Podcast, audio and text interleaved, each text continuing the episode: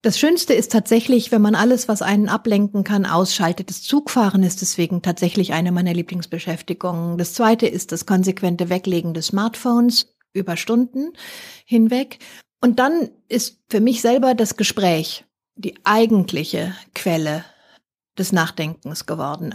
Mit Menschen, die das von Berufswegen tun, aber auch mit solchen, die es nicht von Berufswegen tun, weil sie einfach in ihrer Praxis stecken und einem erzählen können, welche Fragen das aufwirft. Hinter der Geschichte. Der wöchentliche Podcast für Freunde der Zeit. Was braucht der Mensch zum Leben? Menschenrechte oder sind die von gestern? Wofür gibt es nationale Grenzen? Was ist das gute Leben? Was ist Heimat? Wofür sind wir verantwortlich und wo endet unsere Verantwortung? Liebe Hörerinnen und Hörer, das sind ziemlich große, fast schon gewaltige Fragen, die uns alle angehen. Und ganz gleichgültig, wie man sie beantwortet, um sie zu beantworten, hilft eine Methode, ja, der wir alle mächtig sind, wenn wir wollen, nämlich denken. Und darum soll es heute gehen, hier im Podcast Die Geschichte hinter der Geschichte zu dem ich Sie ganz herzlich begrüße. An dieser Stelle blicken wir Woche für Woche hinter die Kulissen der Zeit. Wir beleuchten, wie die Zeit entsteht und wir stellen Ihnen eine Geschichte aus der neuen Ausgabe der Zeit vor und sprechen mit der Autorin oder dem Autor darüber, welche Geschichte sich dahinter verbirgt. In dieser Woche geht es um ein ziemlich mutiges Projekt, ja fast schon Experiment, das die Zeit gerade begonnen hat. Es heißt Sinn und Verstand und es besteht aus philosophischen Seiten, die Sie von nun an alle vier Wochen in der Zeit finden werden. Mein Name ist Jens Tönnesmann, ich arbeite im Wirtschaftsressort der Zeit und ich habe das Gefühl, ich denke ständig nach und doch irgendwie zu wenig und vielleicht manchmal sogar über das Falsche. Und ich hoffe, dass sich das durch mein Gespräch jetzt vielleicht ein bisschen ändert. Ich bin hier gerade in München im Gasteig in einem großen Kulturzentrum. Ich sitze in der Garderobe hinter der Blackbox und bin da mit Elisabeth von Tannen verabredet. Und Elisabeth ist verantwortliche Redakteurin im Feuilleton der Zeit. Sie ist von Haus aus Literaturwissenschaftlerin und Historikerin und seit fast 20 Jahren bei der Zeit. Und sie verantwortet die Seiten Sinn und Verstand, wo die ganz großen Fragen aufgeworfen werden. Hallo Elisabeth. Hallo, guten Tag. Elisabeth, warum treffe ich dich hier? Was machst du heute hier in München in der Black Box? Das Experiment beginnt. Das Lampenfieber steigt übrigens auch. Hier in München wollen wir jetzt gleich mit einer großen Zahl von Lesern gemeinsam das Gespräch über Sinn und Verstand eröffnen. Aber wir wollen das am Beispiel einer Frage tun, die wir stellen, damit wir über etwas sprechen, über eine Frage, die sich wirklich stellt und nicht über irgendetwas, was wir uns jetzt sozusagen zum Smalltalk herbeiziehen. Die Frage, über die wir reden wollen, heißt, was ist das gute Leben? Das ist eine uralte, ehrwürdige Frage, aber in Zeiten wie unseren, wo alles upside down zu geraten scheint, stellt sich die Frage neu und ich würde wahnsinnig gerne diese Gelegenheit, die eine große Zeitung wie unsere bietet, nutzen, um mit den Lesern, die auch Bürgerinnen und Bürger sind, diese Fragen aufzugreifen. Vielleicht verändern sie sich dadurch auch, um miteinander zu überlegen, wie diskutieren wir eigentlich über die Gegenwart mit den Fragen, in denen wir alle stecken und wie fragen wir eigentlich am besten, um zu verstehen, in welchen Schwierigkeiten wir gegenwärtig stecken. Du hast es eben angesprochen, alles fühlt sich upside down an, alles ist irgendwie turbulent und in Bewegung. Woran machst du das fest? Wie erlebst du diese Unruhe? Die Unruhe, in der wir stecken, werden alle auf eine etwas andere Weise beschreiben. Mir scheint, dass wir den Institutionen, in denen wir als Demokraten leben, ob es die Gerichte sind oder das Parlament, ob es die Presse ist, also die erste, zweite, dritte, vierte Gewalt, allen schlägt ein gewisses Misstrauen entgegen. Überall regiert die Frage, stimmt das überhaupt? Können wir diesen Leuten trauen? Sind das eigentlich Menschen, die unsere Interessen vertreten? Wer bekommt hier eigentlich Aufmerksamkeit? Was wird eigentlich an den Rand gekehrt? Und diese Unruhe, die im Verhältnis zwischen Bürgerinnen und Bürgern und ihren Institutionen besteht, die hat, glaube ich, Ursachen, die keineswegs nur an der Oberfläche des Tagesgeschäfts liegen, sondern mir scheint, dass viele Fragen, die die Gesellschaft in ihren tieferen Schichtungen betreffen, damit zur Sprache kommen sollten. Und das ist der Versuch, den wir starten möchten. Versuch, der diese Woche auch in der Zeit beginnt mit dem Schwerpunkt Sinn und Verstand. Hast du das Gefühl, wir denken auch zu wenig nach in der Gesellschaft oder zu wenig systematisch nach? Es geht ja sehr viel um das Denken in diesem Schwerpunkt. Also ich hoffe sehr, dass die Leserinnen und Leser die Zeit dafür schätzen, dass wir da faktisch immer schon nachdenken. Ich glaube, das ist nicht das Neue. Wir arbeiten so gut, so akribisch, so sorgfältig, wie wir nur können. Wir zerbrechen uns miteinander den Kopf. Das ist bestimmt nicht das Neue. Wir haben hervorragende Autoren zu allen großen politischen, philosophischen, soziologischen Fragen. Aber was wir mit Sinn und Verstand noch einmal anders aufsetzen oder rahmen wollen, ist, dass wir einen extra Raum schaffen wollen, wo man mit Gewissheit einen großen Text finden kann, der sich einer der brennenden Fragen annimmt, mit Gewissheit auch dazu eine Diskussion, wenn alles gut geht, eine Gegenrede oder einen Werkstattbericht, eine Rückfrage oder eine begriffliche Tiefenlotung, jedenfalls ein Gespräch über diesen Text versuchen wollen, in Gang zu setzen und dafür einen neuen Raum zu schaffen und mit diesen Texten auch auf die Leserinnen und Leser zuzugehen.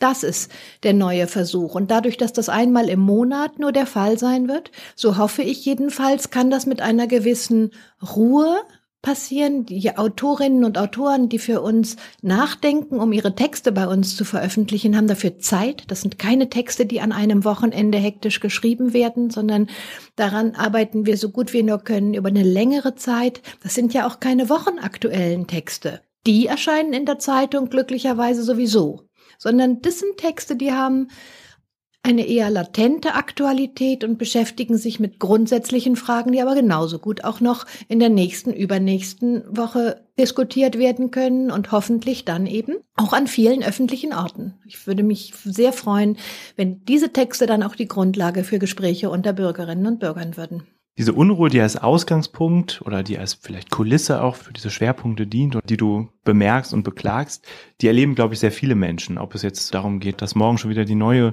eine große neue Geschichte durch die Medien wandert, bevor die alte wirklich zu Ende diskutiert oder gedacht ist. Und trotzdem beschreibst du in dem Text auch, dass es ja so eine Art Gegenbewegung gibt, dass auch an anderen Orten in der Welt, in der Schweiz, in den USA, der Wunsch besteht, mehr nachzudenken. Und mich würde interessieren, gibt es so eine Welle des Nachdenkens, mit der man sich gegen diese Unruhe behaupten möchte? Die gibt es ganz bestimmt nicht seit heute, aber die gibt es sogar sehr bemerkenswerterweise jetzt schon seit Jahren. Es gibt Philosophiefestivals in den großen Städten Europas, die boomen, zu denen Tausende von Menschen gehen und die gehen dahin, obwohl es tagelang man dort mit Vorträgen, mit Diskussionen ausgestattet wird. Es gibt hervorragende Philosophie-Magazine, die am Kiosk liegen, wo man plötzlich Dossiers von 20, 30 Seiten zur Vertiefung einer Frage lesen kann. Der Buchmarkt ist ohnehin mit Stapeln von Büchern ausgestattet, die versuchen sowohl zu fragen, was das Denken gegenwärtig bedeutet, wie aber auch worüber man eigentlich ins Gespräch kommen sollte. Mit anderen Worten, da ist ein riesiges, wimmelndes hochlebendiges Interesse und keineswegs immer nur unter dem Gesichtspunkt, wo man eigentlich einen Rat bekommen kann, wie man mit dem eigenen Leben klarkommt. Die Menschen haben eine große Offenheit für die offenen Fragen und nicht nur für den Ratschlag, wie man den nächsten Tag bewältigen soll. Aber wo fängt man an in diesem Gewimmel? Also welche Fragen nimmt man sich als erste vor? Wie hast du das entschieden? Wir haben das im Ressort miteinander diskutiert, im Feuilleton sitzen viele Leute, die mit hervorragend seit Jahren beruflich nachdenken. Ich habe das mit den Kollegen in anderen Ressorts, im Wissensressort, im Wirtschaftsressort, im Politikressort besprochen, überall. Aber auch mit Studenten, mit Studierenden habe ich immer wieder von neuem, wenn wir an Tischen zusammensaßen, gefragt, welche Fragen sind diejenigen, die Ihnen auf den Nägeln brennen. Wie sollten wir eine Frage stellen? Und das ist gewissermaßen wie eine Sammlung geworden, die ich dann auch immer wieder neu mit den professionell Nachdenkenden rückgecheckt habe, die gefragt, welche Frage stellen Sie sich? Worüber möchten Sie eigentlich mal in Ruhe einen langen Text schreiben? Und so ist es wie bei einer sehr, sehr guten Gemüsesuppe. Das aggregiert sich dann nach einer Weile und am Ende ist der Geschmack da. Und dadurch sind solche Fragen entstanden wie, für wen tragen wir heute Verantwortung? Oder kann digitale Arbeit menschlich sein? Oder ist die Zeit der Menschenrechte vorbei? Oder herrscht Angst? Oder was heißt heute Eigentum? Und das sind dann meistens so Kondensate von vielen Fragen, die in der Luft lagen. Die haben wir dann so lange verdichtet, bis eine daraus entstanden war und überlegt, wem stellen wir diese Frage. Aber oft haben wir es auch einfach so gemacht, dass wir diejenigen, die für ihr Denken bekannt sind, vielleicht sogar weltweit bekannt sind, gefragt haben, welches ist die Frage, auf die sie antworten möchten. Und dann haben die sich an die Arbeit gemacht Ich bin sehr, sehr gespannt, was dabei rauskommt. Ich finde dieses Bild toll mit der Gemüsesuppe, die gut komponiert und durchgezogen ist und lecker schmeckt. Aber hast du das Gefühl, dass der Journalismus ansonsten eher so das Aufkochen von Brühwürfeln in heißem Wasser ist? Nee, aber die, die Suppe köchelt permanent. Und ich wünschte mir, dass wir von diesem nervösen Köcheln oder von dieser nervösen Unruhe, die uns ja alle im Alltag beschäftigt, das geht ja allen Kollegen in der Zeit ähnlich, dass sie im Grunde mit einer ganz hohen Schlachtzahl sehr schnell bedenken und abarbeiten müssen, was jetzt eben einfach in diesen Minuten, in dieser Stunde oder an diesem Vormittag getan werden muss. Und dagegen einen anderen Zeitrhythmus zu setzen. Das ist es, was mein Wunsch und unsere Hoffnung ist, dass man das geduldige Argument, das Abwägen aller Argumente am Ende zu einem Text machen kann. Das ist die Hoffnung. Du bist seit 1999 bei der Zeit, also schon fast zwei Jahrzehnte. In dieser Zeit ist unheimlich viel passiert. Das Internet ist ja populär geworden. Wir können Nachrichten auf ganz vielen verschiedenen Wegen konsumieren. Es kann passieren, dass sehr kurzfristig Ereignisse auftreten und man die ganze Planung über den Haufen werfen muss. Wie sehr hast du das Gefühl, hat sich auch ja, Debattenkultur verändert und wie sehr ist auch bei einer Wochenzeitung wie der Zeit das gründliche Nachdenken durch diesen Wandel ein Stück weit in den Hintergrund getreten? Also was mir auffällt, ist, dass man immer noch heute genau wie zu jedem anderen Zeitpunkt unterscheiden kann zwischen einem Buch oder einem Werk, an dem wirklich gründlich gearbeitet worden ist und anderen, die schnell entstanden sind. Wenn man zum Beispiel an die Werke von der Soziologin Eva Ilutz über die Liebe im Kapitalismus denkt, da merkt man, die sind über viele Jahre bedacht, gereift und durchformuliert. Das ist etwas, das gab es in den vergangenen Jahrzehnten des kritischen Denkens, genauso wie es das heute gibt. Und ich glaube auch, diese Bücher, diese Werke sind unverändert, leicht zu erkennen.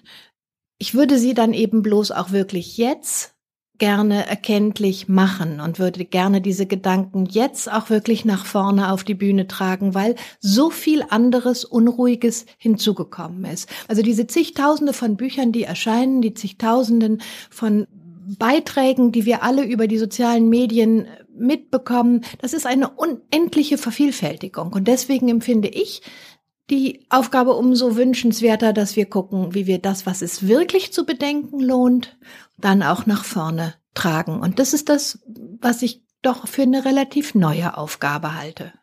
Liebe Hörerinnen und Hörer, Sie hören im Podcast die Geschichte hinter der Geschichte. Jede Woche blicken wir an dieser Stelle hinter die Kulissen der Zeit. Heute spreche ich mit Elisabeth von Tadden über die aktuelle Titelgeschichte und ihr Projekt Sinn und Verstand. Ich bin dafür nach München gereist. Wir sitzen in der Garderobe der Blackbox am Gasteig und sprechen über das Projekt. Wir haben darüber geredet, ja, um welche großen Fragen es dabei geht, wie viel Wissen, wie viel, ja, muss man eigentlich vorher schon gelesen haben, um da mitreden und mitdenken zu können? Ich habe jetzt schon mehrfach, glaube ich, das Wort Wunsch ausgesprochen und du hast das Wort Experiment ausgesprochen. Nehmen wir die beiden mal zusammen. Ich wünschte mir, dass jeder und jede ohne jede Voraussetzung an diesen Gesprächen, an diesen Lektüren teilnehmen kann. Der große Ökonom Amartya Sen hat gesagt, jeder von uns ist ein Denker, jeder Laie ist das gleichermaßen. Es gibt keine Unterscheidung zwischen denjenigen, die das von Berufswegen seit Jahrzehnten tun und denjenigen, die es einfach im Alltag tun. Ich würde gerne auch davon ausgehen. Jeder und jede von uns ist ein Diskutant und ist eine Leserin, ist ein Leser. Und das würde ich gerne voraussetzen wollen. Aber klar, ich meine, diese Texte sind solche, die man nicht in zwei, drei Minuten wegschnabuliert. Das ist bestimmt auch der Fall. Ich glaube, dass es sich dann lohnt, mal eine Stunde oder zwei sich zu nehmen, um so einen Text gründlich zu lesen. Aber das würde man ja bei dem Buch, das man abends liest, auch so machen. Und das würde man ja, wenn man sich mit Freunden zusammensetzt im Gespräch, auch so machen, dass man sich die Zeit nimmt und nicht nach zwei Minuten schon wieder aufspringt. Dieses Unabgelenkte. Das wünsche ich mir. Und der Philosoph Michael Sandel hat daraus eine Konsequenz gezogen. Der hat hochberühmte, legendäre Vorlesungen an der Universität Harvard und hat gesagt, er wünscht sich in Zukunft, dass hier unabgelenkt miteinander gesprochen wird. Man darf keine Smartphones und keine Tablets mehr dabei haben.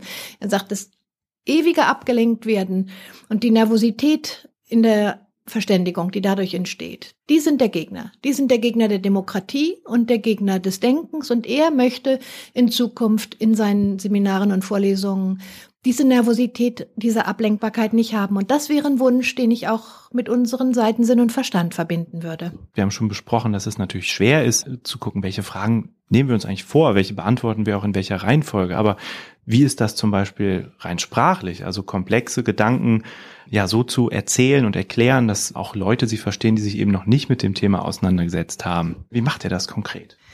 Also ich freue mich über diese Frage ganz besonders, weil das einfach nochmal das Licht auf unsere eigene Rolle als Journalistinnen und Journalisten lenkt. Wir sind Übersetzer und Vermittler. Und ich glaube, das kann man sich gar nicht raffiniert genug vorstellen. Wenn du dir denkst, da hast du ein chinesisches Gedicht und das soll ins Deutsche gebracht werden, dann ist der Weg sicherlich sehr lang. Der ist ganz oft, wenn man mit Menschen, die von Berufswegen denken, genauso lang. Und die Übersetzung dauert genauso lang.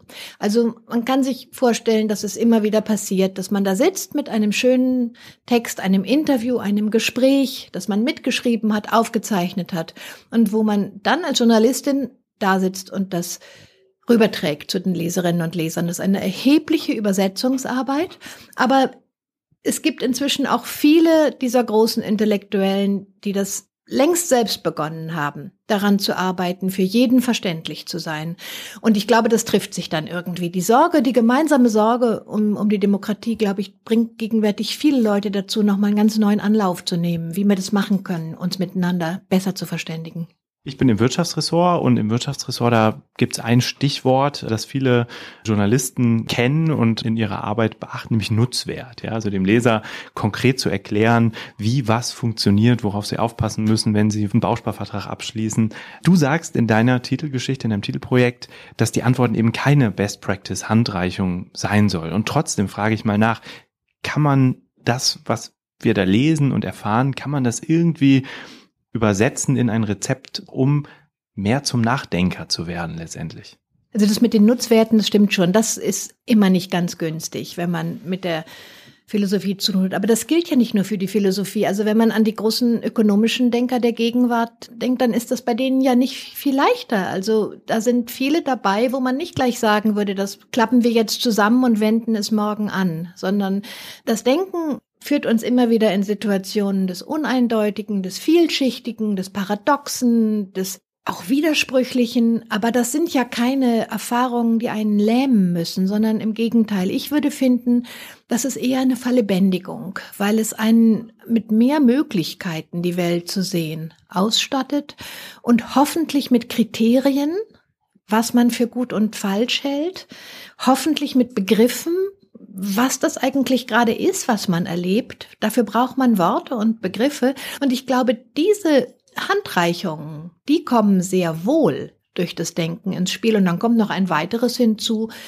ich finde das sehr, sehr spannend von denjenigen, die ihre Zeit mit Denken verbringen, einfach erzählt zu bekommen, woran sie gerade feilen. Und um ein Beispiel zu nennen, der afrikanische Politologe Achille Mbembe, den wir jetzt für die erste Ausgabe gewonnen haben, der beschreibt, wie er über die Frage der Vergänglichkeit nachdenkt. Für ihn ist die Vergänglichkeit, also dass alle sterben müssen, alle Lebewesen, ganz eng verwandt dem Wandern. Man bleibt eben nicht an einem Ort ein Leben lang. Die Menschen sind Passanten, sie ziehen von hier nach da und sie sind ebenso Passanten, wie sie vergänglich sind. Und das interessiert ihn in der Verbindung miteinander. Und das ist faszinierend, wenn jemand einem berichtet, worüber er gerade nachdenkt, da dabei sein zu dürfen. Das ist eine ganz eigene Erfahrung mit dem Menschlichen und mit was Menschen können. Und auf die Weise ist das was sehr Bestärkendes. Wenn wir uns das Nachdenken wie so eine Wanderung vorstellen, mit äh, Tälern und Bergen, äh, die man durch und überschreiten muss, kannst du trotzdem ein paar praktische Tipps für diesen Weg geben? Also wie machst du das selbst? Legst du dein Smartphone, deinen Laptop in die Ecke, wenn du sagst, ich möchte jetzt über eine Frage nachdenken, gelingt dir das am besten? Auf dem Sofa, in dem Zug, du bist heute mit dem ICE hier hingefahren. Also gibt es Methoden, die du anwendest, um besser nachdenken zu können? Das Schönste ist tatsächlich, wenn man alles, was einen ablenken kann, ausschaltet. Das Zugfahren ist deswegen tatsächlich eine meiner Lieblingsbeschäftigungen. Das zweite ist das konsequente Weglegen des Smartphones über Stunden hinweg. Und dann ist für mich selber das Gespräch die eigentliche Quelle des Nachdenkens geworden. Mit Menschen, die das von Berufswegen tun, aber auch mit solchen, die es nicht von Berufswegen tun, weil sie einfach in ihrer Praxis stecken und einem erzählen können, welche Fragen das aufwirft. Es ist egal, ob das eine Grundschullehrerin oder ein Arzt ist oder eben habe ich mich im Zug mit der Schaffnerin sehr, sehr lange darüber unterhalten, wie sie eigentlich mit der Beschleunigung ihrer Arbeitsprozesse umgeht. Gelegenheit dafür gibt es überall. Hauptsache, man wird nicht sofort unterbrochen. Hauptsache, man hat etwas Zeit, der Sache wirklich eine Weile lang auf den Grund zu gehen. Und nach solchen Gelegenheiten suche ich. Und dann, klar, gehört natürlich das Lesen als Beschäftigung von morgens bis abends konstitutiv dazu. Das ist klar. Gibt es was, was du tust, um dich davon auch zu erholen von dem Nachdenken? Braucht das denken, damit es ja zu was führt. Auch immer Phasen der Unterbrechung, in denen es sich einfach sozusagen frei nimmt oder Impulsen folgen kann.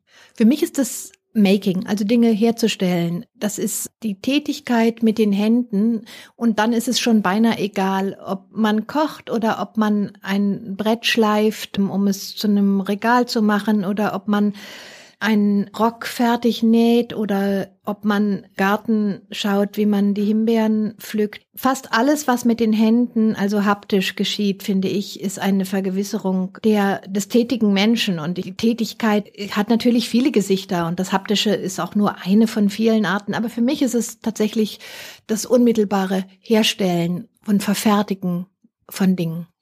Okay, also am Ende doch ein bisschen was, was man als Nutzwert begreifen kann auf der Reise der eigenen Gedanken, ähm, an dessen Anfang Sie jetzt, liebe Hörerinnen und Hörer, vielleicht stehen. Das hier war der Podcast Die Geschichte hinter der Geschichte. Ich bedanke mich ganz herzlich bei Elisabeth von Tadden.